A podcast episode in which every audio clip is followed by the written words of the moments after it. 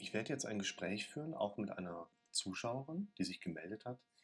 Die kommt zwar hier aus der Nähe, aber auch aus zeitlichen Gründen haben wir gesagt, wir telefonieren erstmal, um uns ein Stück weit in das Thema von ihr hineinzuarbeiten. Auch hier, ich weiß schon so ein bisschen was von der Dame, da spielen traumatische Einflüsse eine Rolle, da spielt eine langjährige Genese eine Rolle. Ich weiß Eckpunkte, aber wirklich viel weiß ich noch nicht. Wir hatten jetzt kurzfristig die Möglichkeit, mal uns telefonisch auszutauschen und ich klingel jetzt mal bei ihr durch und dann quatschen wir mal. Willkommen zum Podcast für mentale Gesundheit, Zufriedenheit und Wohlbefinden. Können wir uns doch so schnell mal austauschen, dass wir uns so ein bisschen mal um ihre Situation kümmern können, so ein paar Einblicke erhalten. Was können wir ja. da genau machen? Ne? Wir hatten ja schon so ein bisschen zumindest Schriftkontakt im Vorfeld und auch ein paar WhatsApp-Nachrichten mhm. ausgetauscht. Und wenn ich das richtig verstanden habe, da war ja gerade heute Nachmittag noch eine Behandlung osteopathischerseits, genau. ne? Ja. Hat's gut getan? Ähm, ja, das war jetzt was Neues. Das war so eine kraniosakrale ja. Bio, nein, Body, Body, Body irgendwas. Ich fand das ganz angenehm. Ich war sehr skeptisch und habe dann immer Schiss, dass irgendwas schlimmer wird, weil meistens passiert mir das. Ähm, aber das war okay. Aber ja die hat auch sofort gefühlt irgendwie, dass der Kopf total dicht ist. Mhm. Also sie sagt, mit dem Befund wäre mir auch schwindlig. Okay, Na, das ist ja eines der dominanten Symptome, weshalb sie sich da auch gemeldet hatten, dass das genau. Thema Schwindel eine wichtige Rolle spielt. Und gerade auch in der therapeutischen Landschaft, entsprechend nach der, ich sag mal, normalen fachärztlichen Abklärung sind ja auch solche Sachen wie die osteopathische ähm, Behandlung etwas, wo man einfach jetzt nicht noch mehr Schaden mit verursachen möchte, und gucken möchte, ja. wo kann man da gut ran. Das heißt, in so einem Erstkontakt geht man ja auch ein bisschen vorsichtiger da dran. Und das Wichtige eigentlich ist erstmal, dass sie jetzt nicht da rausgehen und die Symptomatik ist ja noch schlimmer geworden. Aber das scheint ja nicht der Fall gewesen zu sein. Also im Moment noch nicht. Ich war schon mal beim Osteopathen, da ist das schon mal vorgekommen, äh, dass es mir nächsten Tag echt richtig dreckig ging. Hm. Aber der Osteopath sagt, eigentlich ist das ein Grund zur Freude, weil äh, irgendwie sind wir da auf dem richtigen Weg. Also man mag das immer so oder so sehen. Aber ein Angstpatient, der so ja. Angst hat wie ich, dem nützt das alles nichts, wenn man mir sowas sagt. Wissen Sie, das nützt mir gar nichts. Ich höre das gar nicht. Es geht ja also nachher auch. Nicht, es kommt gar nicht in mein Gehirn an. Das kann ich gut nachvollziehen. Es geht ja aber auch darum, dass, wenn durch eine solche körperliche Untersuchung oder Behandlung eine Veränderung herbeigeführt werden soll, dann wäre es ja auch gut, wenn sie dann wirklich dann auch mal eintritt. Und wenn genau. auch so ein sogenannte, das hat man ja gerade bei homöopathischen oder auch ja. Akupunkturbehandlungen häufig die sogenannte Erstverschlimmerung, die man da auch gerne mal mit rein interpretiert. Ich glaube, dass auch in Ihrer Situation die Fäden im Hintergrund natürlich eine viel wichtigere Rolle spielen, als jetzt an der Oberfläche so ein bisschen die Muskulatur da hinten gerade zu rücken. Aber gerade mhm. wenn Sie jetzt eine Behandlung gehabt haben, wir stecken ja auch immer noch mitten in der Corona-Situation. Es ist ja auch einfach ja. schön, zu jemandem zu kommen, der, ne, den man noch nicht kennt, bei dem man sich einigermaßen wohlfühlt und einfach mal Kontakt zu anderen Menschen hat. Und das ja. dann auch so erstmal passt. Ne? Da sagen sie was, ja. Selbst die Kirche war hier bei mir geschlossen, monatelang. Also. Ja. So langsam aber, ähm, tut sich ja Gott sei Dank wieder was. Jetzt, ne? hat, jetzt hat die auf, jetzt kann man zwei Stunden da reingehen, aber nur eine Kerze und dann darf man wieder rausgehen, ja. Immerhin. Freut sich Jesus. Ja, aber das, das verschlechtert natürlich auch insgesamt, ja. gerade auch bei ja. Menschen, ähm, die mit Panik und Angst und so zu tun haben. Also, Thema ähm, Routinemuster, ähm, ganz wichtiger Punkt. Ne? Man wird so aus seinen Gewohnheiten ja. auch nochmal herausgerissen. Gerade unter Corona haben wir viele ja, Patientengruppen auch, wo sich die Thematik auch deutlich nochmal verschlechtert hat. Ja, also ich habe Ihnen ja, glaube ich, schon mal gesagt auf einer B, also ich ähm, bin vor, 20, vor 30 Jahren erkrankt, sage ich jetzt so, so erkrankt. Genau. Auslöser war eine Paracetamol-Tablette. In der Tat. Äh, davon ja. habe ich einen ja, davon habe ich einen schweren anaphylaktischen Schock gehabt. Gibt es? Ja. Ja, obwohl ich die schon jahrelang geschluckt habe. Aber irgendwann hat mein Körper Nein gesagt. Und die Ärzte haben sich dann nur gewundert, warum ich auf der Intensivstation, warum es mir nicht besser geht. Nicht am ersten Tag, nicht am zweiten, nicht am dritten. Und dann haben die einen Neurologen dazugeholt und der hat mir mit 20 gesagt, ja, du hast jetzt eine Angststörung. Und wissen Sie, das ist jetzt, ich bin 51, das ist 30 Jahre her, da, da hat kein Mensch von einer Angststörung irgendwas geredet. Ich wusste gar nicht, was es ist. Und so hat das dann seinen Lauf genommen. Ne? Dann war ich wirklich in vielen Kliniken. Ich habe mhm. viel Therapie gemacht. Aber ich sage Ihnen ganz ehrlich, nach 30 Jahren Therapie, ich kann mich an keine einzige Therapie erinnern, wo ich sage, also das hat was gebracht. Nö. Mhm. Ich habe es immer noch nicht geschafft, mich selbst zu beruhigen. Ich suche immer noch die Beruhigung im Außen. Ich schaffe es nicht, mich selbst zu beruhigen. Null. Null. Gibt es denn da Anlaufpunkte, wo Sie jetzt im Moment merken, da funktioniert eine beruhigende Veränderung? Also ich habe mir in letzter Zeit ihre Videos angeguckt, ne? das, das kann ich ja so sagen. Hm. Und da waren so Sachen, wo ich dachte, boah, das ist aber cool. Aha, das hat mir aber auch noch keiner gesagt. Aha, ja, da könnte man ja auch mal so drauf gucken. Also da waren so ein paar Aha-Erlebnisse, wo ich dachte, aha. Das ist doch schon mal wunderbar. Haben Sie vielleicht gerade ein Beispiel, dass man da mal so ein bisschen ähm, näher den Fokus drauf legt? Warten Sie mal. Oh, ich habe so viele Videos von Ihnen gesehen, ähm, wie Gedanken entstehen. Ja. Das Video fand ich ganz gut. Ähm, ja, das, das ist jetzt so ad hoc in meinem Kopf, wie die Gedanken entstehen, ja. ja. Und das Live-Video quasi, wo Sie mit einem Patienten ähm, am, am, also äh, per Internet äh, gesprochen haben, das habe ich auch verfolgt. Ja. Gibt es denn Dinge, die ähm, jetzt im Alltag unter diesem Bezugsmodell, ich nehme an, Sie meinen das Bild, wie entsteht ein Gefühl, vor allen Dingen mit dem Fokus auf die Verarbeitungsebene. Wir sehen Bilder vor dem inneren Auge, wir sprechen ja die ganze Zeit mit uns selbst, dass Sie daran so ein bisschen ja besser festmachen können, was sind eigentlich die belastenden Dinge, auf die Sie mit Angst reagieren. Meinten. Sie das ungefähr? Also bei mir, bei mir ist das diffus. Also mhm. es gibt gewisse Situationen, die machen mir Panik, das weiß ich aber bei mir kommt die Panik. Ich stehe morgens auf und bei mir ist nicht erst die Angst und dann kommt der Schwindel, bei mir ist erst der Schwindel und dann kommt die Angst. Mhm. Bei mir lösen diese körperlichen Geschichten ähm, immer die, pa also meistens die Panikattacken aus. Ja. Nehmen Sie da Ich weiß, Moment dass viele sagen mir, ja, ich denke erst immer und dann kommt das. Nee, ich mache die Augen auf, will aufstehen, dann kommt der Schwindel und dann ist der Tag schon gelaufen, weil ich schon wieder in Panik verfalle. Mhm. Das ist tatsächlich ein wichtiger Punkt. Also einerseits, das, was Sie gerade angedeutet hatten, geht ja in die Richtung, dass wir häufig erstmal gesagt bekommen, Ängste sind ja was Unlogisches von Seiten mhm. der Therapeuten. Ängste sind aber eigentlich immer logisch und adäquat, weil wir halt auf das reagieren, was wir vor der inneren Verarbeitungsebene sehen, was man von außen ja erstmal jetzt nicht unbedingt direkt mitverfolgen kann. Mhm. Und es gibt mit Sicherheit in 30 Jahren Problem erleben bei Ihnen ja schon. Genügende mhm. Lernprozesse für Ihr Gehirn, wo einfach immer wieder bestimmte Mechanismen abgelaufen sind, sodass Ihr Gehirn mittlerweile einfach ohne die Präsenz von Befürchtungsbildern, ohne die Präsenz von irgendwelchen Befürchten, mhm. befürchtungsauditiven Bewertungsmechanismen schnell einfach die körperliche Panik auch kommt. Ja. Das ist ein Thema, wenn man ja. da jetzt therapeutisch mal so ein bisschen nach vorne schaut. Probleme entstehen oft, weil wir Dinge tun, die wir lassen sollten und Dinge noch lassen, die mhm. wir aber mhm. tun sollten. Und mhm. wenn wir im Moment zum Beispiel jetzt auch nicht direkt heraus isolieren können, ah, das sind die negativen Bilder, das sind die negativen auditiven Mechanismen, die sie lassen sollten, so können wir aber mhm. auch im Moment sagen, es gibt ja noch keine die aktuelle Programmierung verändernde Präsenz in ihrem alltäglichen Denken, die wir jetzt da mhm. hinein installieren dürfen. Das ist ja mit so der Hintergrund, warum wir uns überhaupt dann austauschen wollen. Ja, genau. Mhm. Wenn Sie im Moment ja. so stark belastet sind, die Symptomatik, Sie hatten es ja schon angedeutet, die äh, Schwindelpräsenz, das Aufsteigen von Angst und Panik, haben Sie im Moment ja, irgendwas? Jetzt habe ich noch irgendwie einen orthostatischen Blutdruck Getriffe gekriegt. Mein Kardiologe, der beruhigt mich zwar, versucht es auch. Bleiben Sie bitte ruhig. Ähm, äh, Frauen neigen dazu schon mal. Es gibt vom Herzen her überhaupt keinen Grund. Das ist ein Kardiologe und ein Gefäßspezialist, der arbeitet schon seit 30 Jahren, in, also ist er schon dabei. Ja. Ähm, ich bin immer gut abgedeckt beim Neurologen, Halsschlagader, alles frei, alles frei. Gut. Ähm, und, und der sagt, so wie Sie leben, Frau Frenkel, die letzten Jahre, sagt, da hätte ich wahrscheinlich auch orthostatische Blutdruckgeschichten. Ich so, okay. In welche Richtung geht also, das da gerade bei Ihnen, dass Sie einen Bluthochdruck entwickelt haben?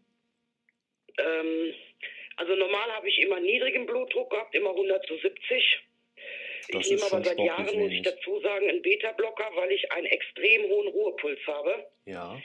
Und dann hat mir damals der Kardiologe gesagt, Frau Frenkel, das Metropolol ähm, ist eines der best erforschten Mittel, die es in diesem Bereich gibt. Das schützt das Herz vor Stress. Ja. Und da Sie immer unter Stress sind, halte ich das für gut, dass wir das machen. So, dann, ich nehme das auch schon, ich nehme es wirklich schon lange. Und äh, jetzt vor drei Wochen äh, habe ich meine Katze gefüttert, habe mich gebückt, komme nach oben und da hatte ich so einen Blutandrang im Kopf, dass ich fast umgefallen bin. Und dann habe ich natürlich in der Panik den Blutdruck gemessen, weil ich dachte, der wäre ganz niedrig. Nö, war er aber nicht, war hoch. Mhm. Und dann setzt bei mir ein Mechanismus ein, dass, also wenn man mich beobachten würde, dann würde man denken, ich bin verrückt. Ich habe mich dann angezogen, bin ins Krankenhaus gelaufen. Ich hatte mhm. so Todesangst, so Panik, dass jetzt was ganz Schlimmes mit mir passiert. Mhm. Ich konnte überhaupt nicht mehr rational denken, wirklich nicht. Darf die Ärzte im Krankenhaus, ja. gut, die, die sind relativ empathielos. Was soll ich Ihnen sagen? Das sind junge Ärzte. Ähm, äh, der hat gesagt, naja, bei dem Blutdruck geht ja noch 170. Ach, Frau Frenkel habe ich bestimmt auch zwischendurch. Und wenn Sie jetzt nach Hause gehen und wieder Panik ja. kriegen, dann rufen Sie doch einen Notarzt. Ich sage, was soll ich denn mit dem? Ja, ja dann kann der Sie ins da. LKH nach Bonn fahren. Ich so, bitte? Ja. Nee. Ich sage, ich gehe doch nicht in Deutschlands einzige Klinik, wo keine Ärzte arbeiten. Nee, sage ich, das mache ich nicht. Ja.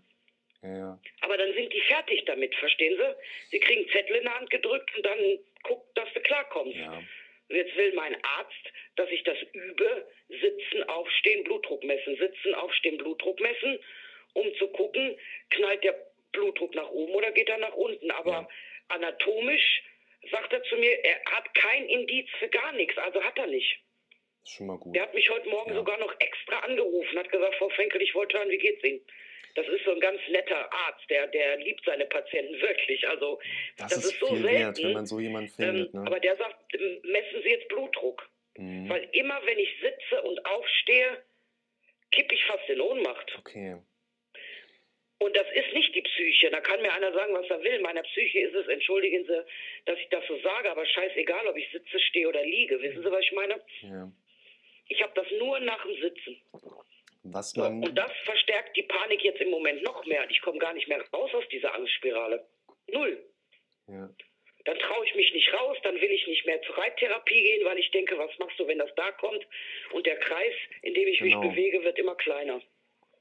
Also wichtig ist, wir gehen mal also, gerade auch, ähm, auch wenn wir gerade Informationen sammeln, ist es mir wichtig, auch in so einem ersten persönlichen Kontakt, den wir jetzt gerade haben, mhm. durchaus auch schon direkt so ein paar Sachen mit zu erklären oder vielleicht auch so ein bisschen mhm. zu regulieren, weil sie damit eigentlich so den besten Ausblick darauf bekommen, was nachher in so einem tiefergehenden Gespräch ja auch wieder relevant mhm. wird. Und Sie haben zum Beispiel Erfahrungen gemacht, Sie hatten das ja eingangs angedeutet, dass viele Therapien mit Ihnen noch nicht wirklich etwas Hilfreiches veranstaltet haben.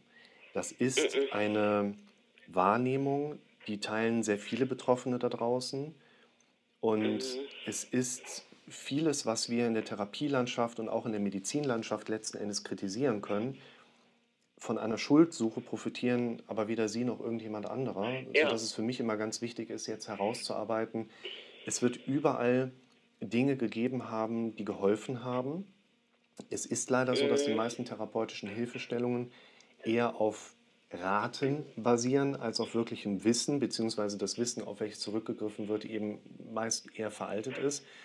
Oder man zum Beispiel als Betroffener auch die Erwartung hat, ich gehe jetzt mal in eine Tagesklinik rein für vier, sechs Wochen und gehe dann nachher da raus und denkst du, die haben ja nichts anderes gemacht, als lediglich irgendwelche Tagesrestrukturierungsmaßnahmen mir dann da so durchzusetzen oder durchzuführen. Mhm.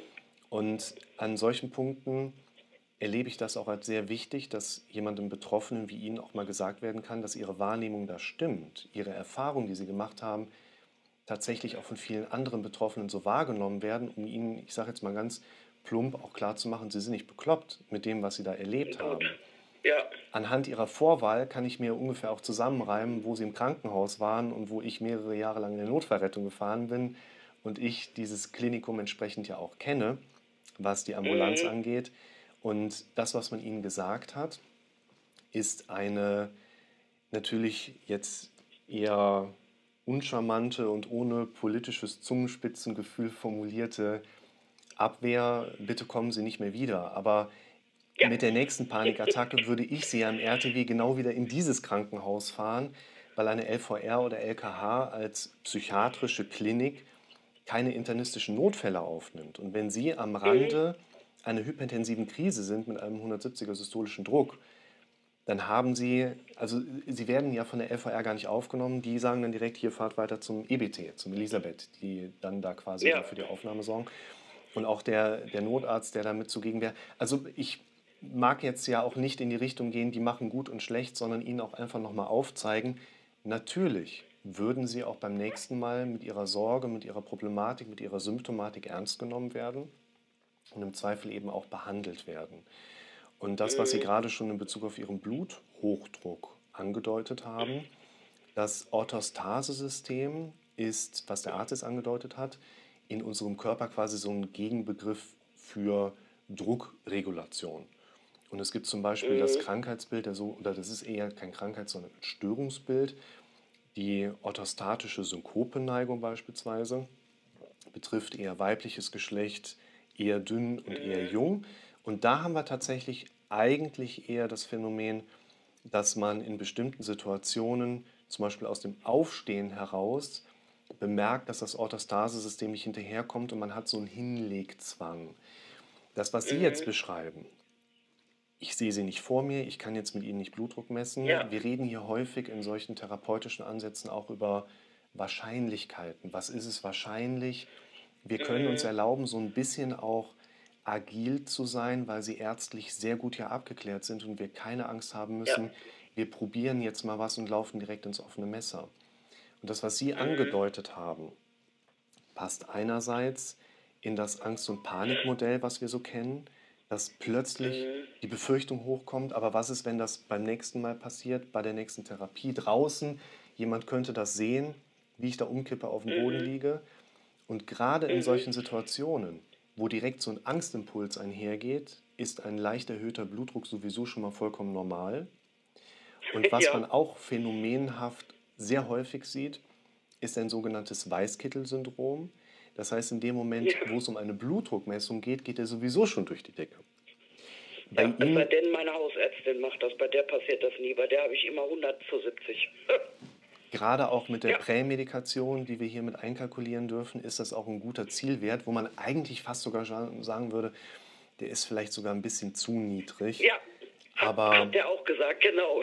Gerade genau, in Anbetracht der, der, aktuellen, ne, genau, gerade in Anbetracht der aktuellen Situation würde man eher defensiv schauen, solange es ihnen halbwegs okay geht, was so diesen Blutdruck im Alltag angeht, würde man den eher vielleicht einen Ticken zu niedrig lassen, als jetzt zu riskieren, da was ja. rauszunehmen und sie schießen dann doch nach oben. Ne?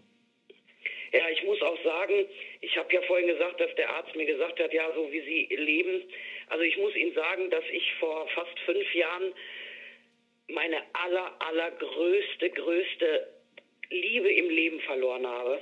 Mhm. Und zwar meine allerbeste Freundin. Das war meine Seelenpartnerin. Das war alles für mich. Die war Mama, Schwester, Freundin, alles. Mhm. Und die ist gestorben und das war ganz, ganz, ganz schrecklich. Und ich habe das erste halbe Jahr zu Hause nur auf dem Teppich gelegen. Ich konnte nicht aufstehen, es ging gar nichts. Und seitdem die weg ist, lebe ich so, als wäre ich auch tot. Ich liege nonstop auf dem Sofa, 24-7, trinke Kaffee, rauche, bewege mich überhaupt nicht. Null. Mhm. Null. Und deswegen hat der Kardiologe mir gesagt, ja, was soll ich Ihnen sagen, Frau Frenkel, wenn ich so leben würde, hätte ich wahrscheinlich auch so eine Orthostase oder heißt das Orthostase? Ich glaube ja, ne? Er sagt, Sie machen jetzt Folgendes. Sie gehen jeden Tag eine Stunde raus, egal wie. Und Sie gehen wieder zu Ihrer Reittherapie. Das habe ich alles schleifen lassen. Ja. Ähm, und jetzt zwinge ich mich. Jeden Tag gehe ich zweimal 30 Minuten raus, äh, gehe wieder zur Physiotherapie und gehe auch wieder einmal die Woche zur Reittherapie. In der Hoffnung, dass das besser wird. Der sagt, in einem halben Jahr ist das Thema Geschichte, er, da bin ich von überzeugt. Ich habe jetzt den Kaffee drastisch reduziert, ja. Nikotin schon mal für meine Verhältnisse drastisch reduziert. Das macht mich im Moment natürlich auch ein bisschen nervös, aber da weiß ich, wo es herkommt. Ja, ja. Und ich bewege mich, weil ich ja eine unfassbare Anspannung habe. Immer, glauben Sie es mir, schon mein ganzes Leben. Ja. Ich bin immer unruhig, als wäre ich ein Tiger im Käfig. Und wenn ich das nicht weglaufe, ist ja klar, dass irgendwann, wenn ich hier nur noch rumgammel, ich sag das jetzt mal so deutsch, ich komme aus Dortmund ursprünglich, ja. da äh, rede ich so, wie mir die Klappe gewachsen ist. Ja. Wenn ich hier so auf dem Sofa rumgammel und quasi also alles dafür tue, meiner Freundin zu folgen, obwohl ich Todesangst habe, das passt ja alles nicht. Wissen Sie, was ich meine? Ja, natürlich. Ich, ich habe Angst vorm Tod, tue aber alles so, damit der schon früher kommt, als er kommen müsste. Sie hatten das. Also so er, erkläre ich mir das immer, weil ein Jahr nach dem Tod meiner besten Freundin stirbt plötzlich meine Schwester. Also das war zu viel. Mhm. Sie hatten. Also das war, das war einfach zu viel, weil ich schon immer mit dem, Code, mit dem Tod konfrontiert war. Ähm, ich, ich, ich habe daneben gestanden, als sie meinen Vater reanimiert haben. Da war ich sieben Jahre alt. Da hat mich kein Notarzt rausgeschickt. Ich habe dabei gestanden. Mhm. Und das hat sich wahrscheinlich so eingebrannt in meine Seele und dann diese ganzen Missbrauch-Gewaltgeschichten, dass äh, bei mir reicht ein Funke und die Panik kommt hoch. Glauben Sie es mir, ein Funke. Ja. ja. Sie hatten gerade, bevor wir, oder heute Nachmittag, ja, Sie hatten ja mhm. sich schon mal kurz zu dem Thema geäußert, dass Sie in diesem Substanz, nenne ich ihn mal Substanzkonsum ja unterwegs waren, verstärkt, Koffein mhm. und Nikotin. Wichtig ist einerseits, das ist mir auch immer ganz wichtig, jemandem so aufzuzeigen, dass es jetzt egal, ob wir über solche Substanzen sprechen. Nach der medizinischen ja. Kategorisierung sind das auch psychotrope Substanzen, weil sie unsere Wahrnehmung ja. durchaus verändern können. Und für mich ist immer ein ganz wichtiger Punkt, dass wir Menschen uns immer so verhalten, wie es in jedem Moment unseres Lebens unsere beste Alternative ist. Und mhm. was sie konsumieren und wie sie ihr Leben leben, dafür sind sie letzten Endes ja auch selbst mitverantwortlich. Natürlich. Nur ein Punkt ist auch immer ganz wichtig, dass wir in einem solchen Gesprächskontext wie jetzt gerade auch wertfrei an solche Sachen drangehen. Und ja. unsere Aufgabe ist nicht, sie jetzt vorzuverurteilen, ob sie in Therapie passen oder nicht, sondern zu schauen, wie können wir mehr Alternativen in ihre Situation bringen, die sie wieder in eine größere Agilität auch überführen. Denn Sie hatten ja im Vorfeld auch kurz angedeutet, dass aufgrund dieser Situation Sie durch oder von einigen Therapeuten durchaus ja auch abgewiesen worden sind im Vorfeld. Ne? Ja. Weil es früher hieß, also das war ist schon ein paar Jahre her, es hieß lange, ich, ich, wär, ich hätte eine Borderline-Störung, mhm, okay. aber die habe ich nicht. Also ich habe das in äh, dicke, dicke Dokumente zu Hause, dass ich das nicht habe. Ich hatte, als ich jung war, eine gewisse Borderline-Symptomatik, hat man mir dann erklärt. Okay. Aber ich hatte dieses selbstverletzende Verhalten mit Ritzen, Schneiden und das habe ich alles überhaupt nie gehabt. Ähm, gut, jetzt könnte man ja sagen, wenn man viel Kaffee trinkt, verletzt man sich auch selbst, ne? Eigentlich, oder? Man kann hier psychologisch aus den empirischen Daten heraus eigentlich sehr gut trennen, dass unser Kopf in einigen Mechanismen zwar, mhm. man nennt das dann in einem protrahierten Suizid unterwegs ist, Rauchen, Koffein, Alkohol, das sind theoretisch alles Dinge, mit denen wir uns auf lange Sicht umbringen. Wir wissen aber ja. aus der Studienlage ganz klar heraus, dass unser Kopf das im Moment des Erlebens überhaupt nicht so kategorisiert. Also wir rauchen ja keine mhm. Zigarette und denken uns gleichzeitig, wir werden in einigen Jahren einen elendigen Tod sterben und den Wert eines Einfamilienhauses in Luft verpufft haben. Wenn wir eine Zigarette rauchen, rauchen wir gerade eine Zigarette. Das ist uns in dem Moment einfach nicht bewusst. Ich hatte einmal einen Klienten, das war eine ganz schöne Situation, mit dem habe ich mich dann gelegentlich mal auch morgens auf dem Kaffee auf der Straße noch dann erstmal zusammengestellt und auch mal versucht, so eine Zigarette mitzurauchen, obwohl ich da gar nicht geraucht hatte. Ne? Da ich ihm in einer Situation mal so die Zigarette abgenommen und gesagt, geben Sie mal gerade. Ne? Und er war irgendwas am Erzählen und so während er erzählte, steckte ich mir seine Zigarette in die Nase, zog da dran und, und gab sie ihm so kommentarlos zurück. Und er sagt, boah, die rauche ich doch jetzt nicht mehr. Ne? Das müssen Sie sich vorstellen. Wir haben mehr Angst vor ein bisschen, das war noch vor Corona, mehr Angst vor ein bisschen Nasenschleim als vor der ganzen ja. Kacke, die in so einer Zigarette drin ist. Also auch hier. Ja, Sie haben, Sie haben total, ne? total recht. Total. Das ist nicht das erste Thema, was wir unbedingt... im Familienkreis jemand an Lungenkrebs, ja, das müsste mir doch eine Lehre sein. Aber so funktioniert unser Gehirn nicht. Und das ist zum Beispiel auch mhm. einer der Hintergründe, weshalb wir ja sagen, wir gucken mal, ob wir über ein paar Gespräche ein bisschen Bewegung in ihre Situation bringen. Ich glaube, es ist ganz wichtig, dass sie an einigen Punkten erstmal einige Wissenseffekte einfach bekommen, die scheinbar selbst durch zahlreiche Therapieansätze noch nicht in ihre Situation hineingebracht werden konnten. Wie dürfen. Sie vielleicht auch darauf aufbauen oder aufbauend anfangen, ein Stück weit mal harmonischer mit sich umzugehen? Sie haben ganz, ganz, ganz viele Sachen erlebt, die teilweise, ganz teilweise, ich denke jetzt gerade an diese wirklich schwere Situation, die Sie gerade angesprochen haben, im Alter von sieben Jahren, diesen Tod mitzuerleben. Ja. Ich bin ja lange genug selber Rettung gefahren und weiß mhm. einerseits, wie schwierig eine solch dramatische Situation vor Ort dann auch noch in Bezug auf irgendwelche Angehörigen dann mitzuerleben ja. ist, als Betroffener selber ja auch. Man geht aber heutzutage schon bewusster in solchen Situationen tatsächlich hin mhm. und würde, und das ist jetzt nur ein kleines Beispiel, würde mhm. tatsächlich Angehörige eher in diese Situation mit einbeziehen, weil man einfach aus der Studienlage weiß, wenn man die Menschen im quasi wichtigsten Moment ihres Lebens bzw. Ablebens separiert, dann hat auch das wieder einen Trauma-Hintergrund, möglicherweise. Also man macht so, man macht es verkehrt, man macht so, man macht es auch verkehrt.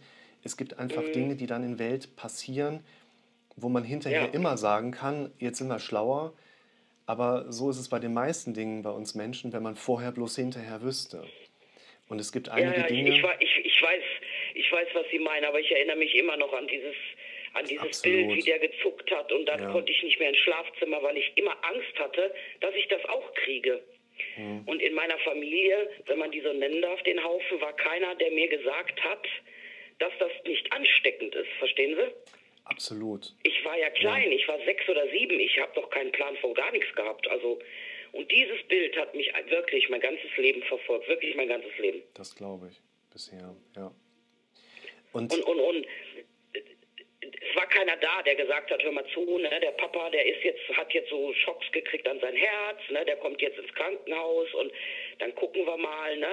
Aber so irgendwie so ein bisschen Kind. Ich habe ja auch zwei Kinder, ich habe zwei erwachsene Söhne und, und, und, und, und solche Sachen waren ja bei uns auch in der Familie dann leider mal Thema, als die Oma gestorben ist oder der Opa. Mhm. Ähm, ich bin da mit meinen Kindern anders umgegangen, wissen Sie? Ja. Ja. Also ich hätte meinen Sohn niemals da stehen lassen, wenn der Opa reanimiert wird mit sieben Jahren. Niemals. Absolut. Aber es ist eben passiert. Sie haben recht.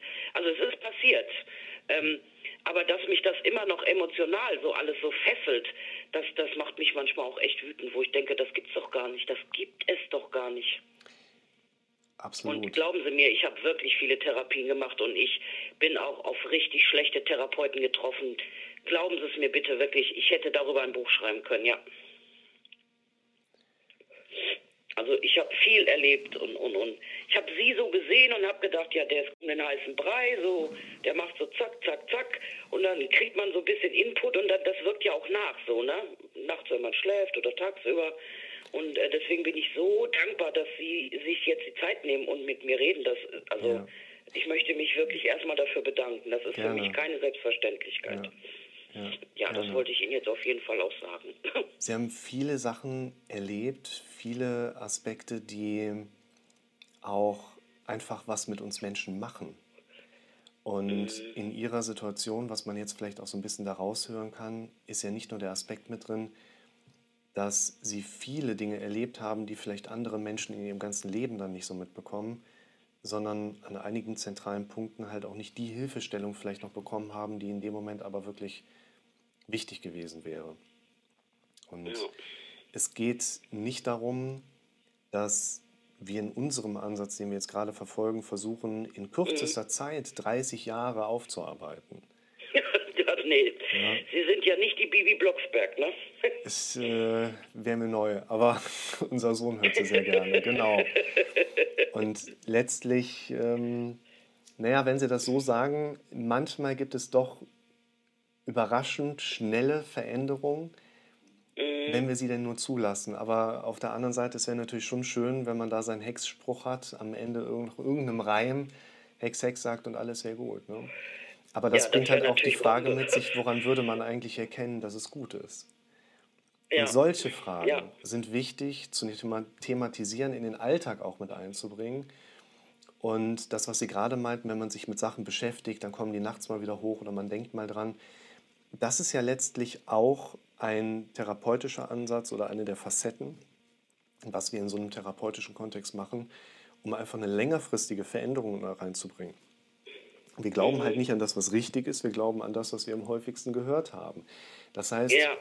wenn wir uns da so ein paar Mal austauschen in Zukunft, dann werden wir so ein paar tageskritische Sachen einfach aufnehmen, so ein paar tagesaktuelle Hintergründe einfach mal beispielhaft, wie wir das jetzt ja gerade auch schon gemacht haben, miteinander mhm. thematisieren, nichts überstürzen, aber auch nicht schauen, dass man zu langsam ist, konkrete Ansätze mitgeben, einfach schauen, wie man individuell genau auf ihre Situation einfach mal gerade nur so ein paar Beispiele setzen kann.